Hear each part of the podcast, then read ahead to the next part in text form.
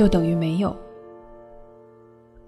我一直恐惧等错了人，这种恐惧深入骨髓，在血液里沉睡，深夜频频苏醒。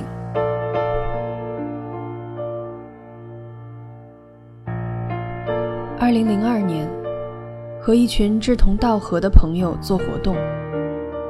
活动结束后，大家在路边的饭馆聚餐，吃了一半，招牌酸菜汤鱼上来。我眼巴巴的等他转到面前，和我隔了三四个座位的女孩 X 放下筷子说：“我要走了。”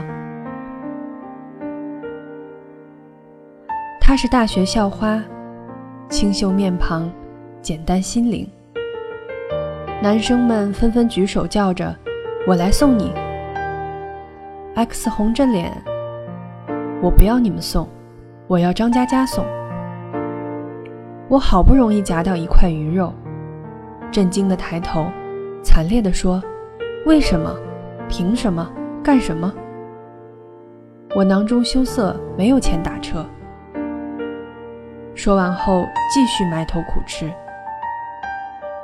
然后呢？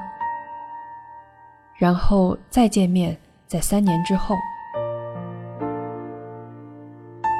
二零零五年，X 打电话来。说想和我吃顿饭，吃饭总是好的。我正好怀抱吃郊区一家火锅的强烈欲望，就带着他打车过去了。他说，一年多在高新区上班，离家特别远，都是某富二代开车一个多钟头来回接送。我沉默了一会儿，说，也好。他很有毅力。X 低头，轻声说：“一开始坚持坐公交，但他早上在家门口等，晚上在公司楼下等。坚持了几个月，有次公交车实在挤不上去，我就坐了他的车。我一边听一边涮羊肉，点头说。”上去就下不来了吧？他什么都没吃，筷子放在面前，小声说：“不知道，我不知道。”吃完了，我摸着肚子，心满意足地出门等出租车。半天没有，寒风嗖嗖，冻得我直跳脚。X 打电话喊车过来接我们，我知道就是富二代的车。车是宝马，人也年轻，虽然不健谈，可是很文静。X 坐在副驾，从后视镜里，我能望见他安静地看着我。我挪到门边，头靠在车窗。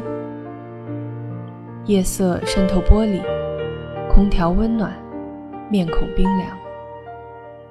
驰过高架，路灯一列列的飞掠，什么都过去了，人还在夜里。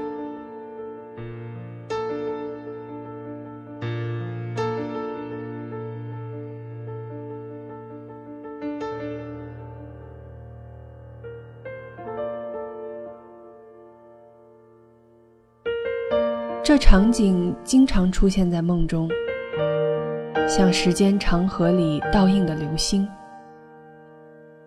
梦里可以回到二零零二年的一次聚餐，刚有女孩跟我说：“算了吧。”另外有一个女孩说：“送我吧。”然后呢？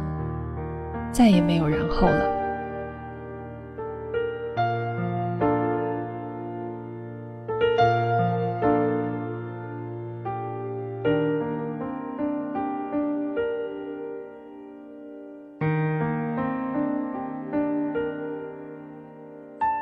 多少年，我们一直信奉说，每个人都是一个半圆，而这苍茫世界上，终有另外一个半圆和你严丝密缝，刚好可以拼出完美的圆，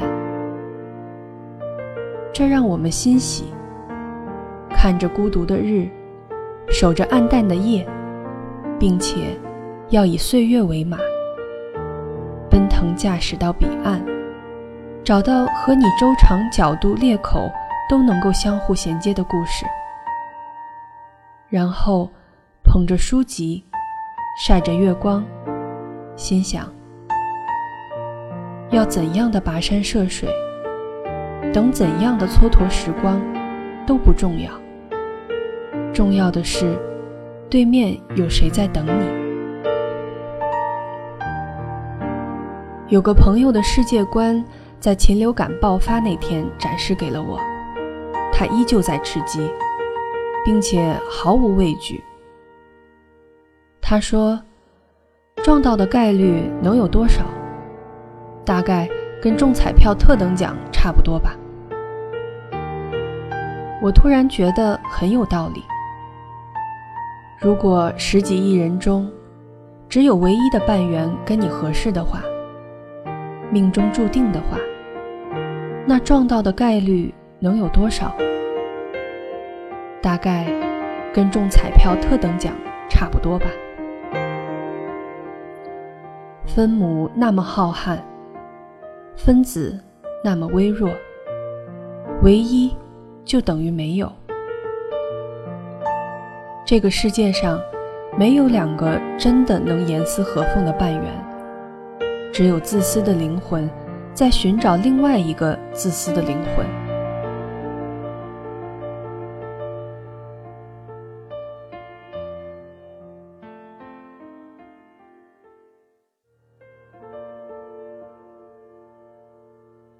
我错过了多少？从此，在风景秀丽的地方，安静地跟自己说：“原来，你不在这里。”二零一二年，在西安街头，捧着手机找一家老牌的肉夹馍。烈日暴晒，大中午，地面温度不下四十，我满头大汗。又奔又跑又问人，走了一个多小时，终于头晕目眩，顶不住，瘫倒在树荫下。最后希望出现，旁边饭馆服务员说他认识，带我走几步就抵达。小店门头已换，所以我路过几次都没发现。肉夹馍还没上，严重中暑的我晕了过去。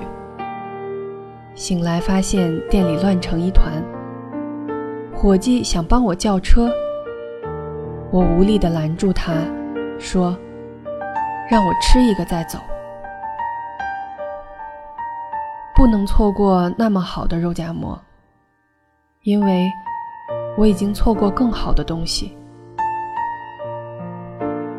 等其实不可怕，因为在等待的过程中，你依旧过着自己的生活，打游戏、看电影、吃大餐、旅行。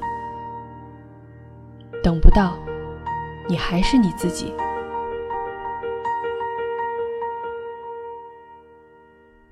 因为要等待日出，必然会辜负安眠。但别错过山顶每一丝原本就属于你的风景。